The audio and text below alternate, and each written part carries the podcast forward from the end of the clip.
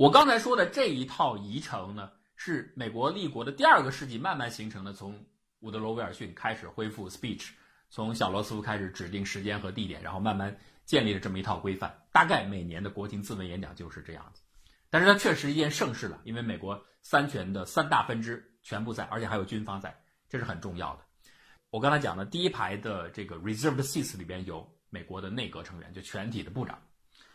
但是有一点，部长不是全部都在这儿，这个跟最高法院大法官不一样。最高法院大法官如果缺席的话，是他自己不想来；部长有的是他想来他也不能来，为什么呢？这内阁阁员为什么要有一名成员不来呢？这是一个很重要的概念，叫做 designated survivor，叫做指定幸存者。这什么意思呢？你想想，美国全部的权力精英全部齐集一堂，然后美国人就想。各种意外的情况，他就要考虑。如果这个时候发生了恐怖袭击，特别是有核弹之后，如果发生了核弹袭击，就一勺端了，整个国家所有的立法、行政，包括军方，包括司法，全部一勺烩了。那这个国家还不是乱套了？一定要预见到这种情况，怎么办？必须保留至少有一个人，就像灾备一样，至少有一个人或者两个人或者几个人，他们是安全的。他们在所有的这些精英全部殒命之后、遭劫之后，他们还能够安全的幸存下来，保证领导整个国家能够继续向下运作下去。这个就出引出了所谓的指定幸存者的概念。我说了，内阁成员有一个不在现场干嘛？他就是灾备的，他想去也不行，指定他到另外一个地方安全的地方躲在那儿，而且送他去的时候是用总统的待遇，是用总统专机把他送去的，送到那个安全的地方。大家认为他是一旦灾难那个万一的情况发生的时候，他就是总统，备位总统就要把他送过去。这个就是指定幸存者。指定幸存者的指定有什么身份要求呢？就是美国的内阁成员，因为这是按照美国的总统继承法规定的那十七个名单下来，就是阁员顺序，以降、副总统，然后国务卿这样的不同的部长往下排序，所以他一定是内阁阁员。那么再有一个呢，就是要符合美国总统的任职条件，比如说三十五岁以上，在美国出生，美国居住十四年以上等等，要阁内阁阁员当中符合这个条件的。然后呢，每一年指定一个不同的或者是相同的人啊，这个阁员你就是指定幸存者，由专机由美国总统专机在我们大家聚会的时候把你送到一个安全的地方。我们被一勺端了，前面的按照继承顺序那条 line 啊，succession line 全部都没有了，全部都 Q 掉了，就剩您到您这儿那。你按照那个继承法，你就顺利的继承总统大位，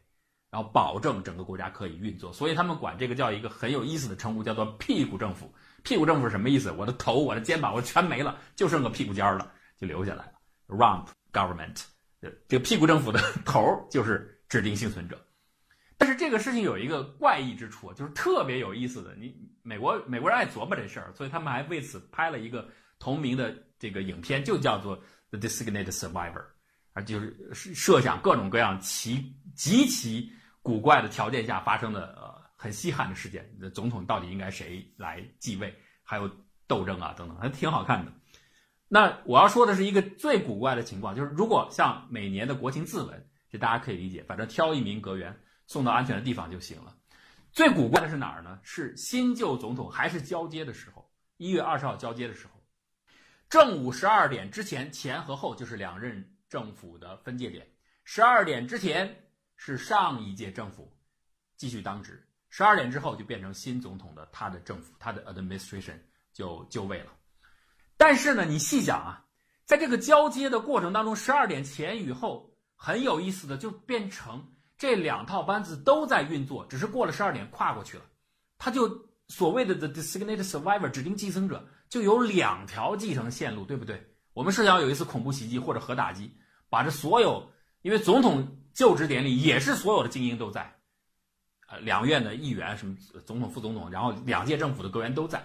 所以这个时候如果给一勺烩了，发动攻击了，而这个又牵扯到两个政府，所以得有两条继承线，得有两套 designated survivor，所以前任政府要指定一个指定幸存者，后任政府也要有一个指定幸存者。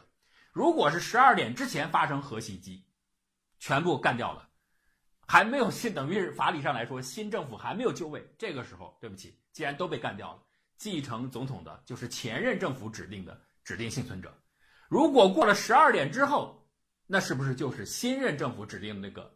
指定幸存者由他来当总统的？不对，比如说你说副副总统或者是国务卿，新一届政府的副总统或者国务卿，他们来依次来作为指定幸存者来继承，不对。为什么不对呢？因为他的任命还没有得到 confirm，你要到国会去 confirm 才可以。咱们就以川普政府和奥巴马政府交接为例，之前是克里国务卿啊，是克里，后面是呃 t i t s o n。如果副总统都被干掉了，咱们就不说副总统的事儿了。下面因为副总统下面的顺位是国务卿，十二点之前那没有问题，因为克里还没有 resign，他还在就位，他还在 on，所以十二点之前如果发生袭击，把副总统、总统都干掉了。那么克里就会按照继承顺序成为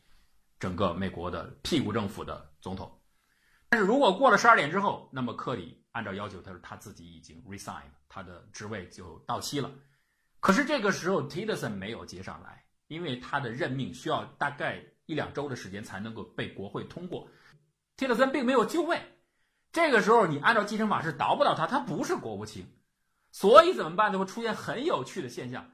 老的政府的那条继承线已经失效了，新政府的继承线补不上来，那怎么办？只能继续往下倒，倒到什么呢？倒，因为所有的这个部长都是这样，他的新政府的这个部长都没有效，怎么办？往下的顺位就是国务副国务卿，从国务卿这个前这条线上，各个部长略过去了啊，因为都没有就位嘛，就报到就跑到不是政务官了，不是政治任命，而是事务官，就是副国务卿 （Under Secretary） 里边的最资深的一位，由他作为 Acting President。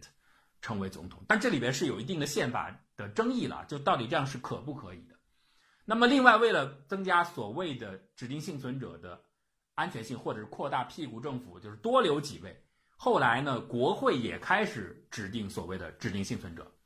这不仅仅是政府内阁成员要有指定幸存者，国会也要有。